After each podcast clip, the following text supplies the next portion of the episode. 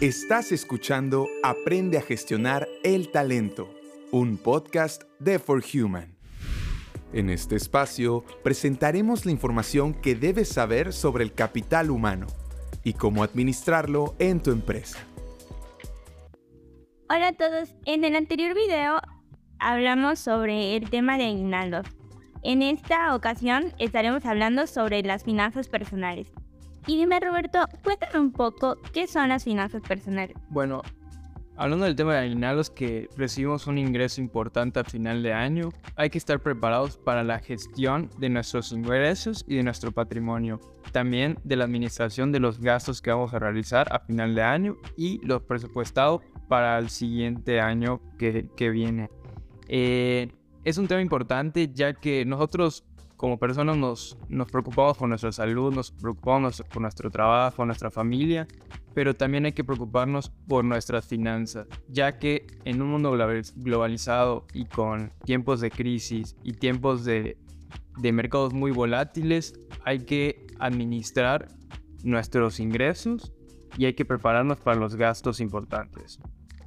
Claro, es muy importante saber a qué destinarlo de qué manera lo vamos a distribuir y sobre todo eh, cómo, como ya lo mencionaste, en, este, en estos tiempos que el mercado es muy volátil, hay mucha inflación y ese tipo de cosas, estar preparados para cuando entre eh, el próximo año eh, tengamos hasta cierto tipo un ahorro y, y saber de dónde. Sí, como me comentas, el tema del ahorro es como el primer paso para tener un, un colchón y saber cómo manejar ese dinero que has generado a lo largo de, un tiempo determinado.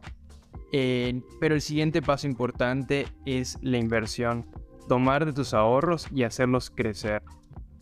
Eh, primero que nada, también hay que estar conscientes de que hay que reducir gastos, o sea, tener una planeación de lo que estamos gastando. De igual forma, cumplir con los adeudos que, tengamos, eh, reducirlos al máximo posible y darnos una dedicación y un tiempo a analizar los tipos de inversión que podemos realizar para poder ir generando un ingreso extra y estar preparados ante cualquier situación. Hay diferentes tipos de inversión. Jessica, eh, los más accesibles o los más cómodos para, para, las personas pueden ser los de renta fija. Estos definen un, un monto base tienen un vencimiento y tienen un rendimiento limitado. Esto hace que sean menos riesgosos y que te apoyen contra la inflación. En el caso de los CETES, que es, es, un, es una inversión que se hace con, con el gobierno. Entonces hay un gran porcentaje de, de, aseguramiento de que tu dinero va a crecer, es un poco, riesgo, es un poco menos riesgoso y que va a ir creciendo este, poco a poco. Hay otros tipos de, inversión de renta fija, que pueden ser los, préstamos eh, y los bonos, que también forman parte de instituciones financieras, al igual que el gobierno. Pero también, al abrir tu cartera de inversión, puedes encontrar con inversiones de renta variable. Estas que son, son las acciones.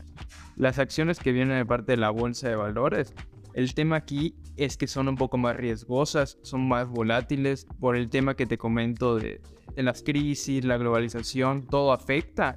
Entonces yo creo que parte de las finanzas personales es dedicar un tiempo a estudiar estas fuentes de inversión, que cada una tiene sus ventajas y tiene sus desventajas, dependiendo del presupuesto que tú tengas para invertir, que es muy, muy parte este, estar consciente de tus ahorros y poder así tomar una decisión que te genera una estabilidad económica.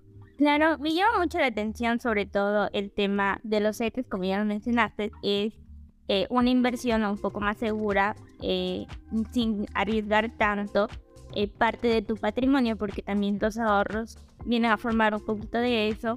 Y este, ya que, como dices, en un mundo globalizado, invertimos en algo en lo que no nos sentimos seguros, como son las bolsas de valores, pueden llegar a, pasar muchos casos, como lo hemos visto en algunas ocasiones, que se cae la bolsa, pierde dinero y uno también llega a perder su inversión.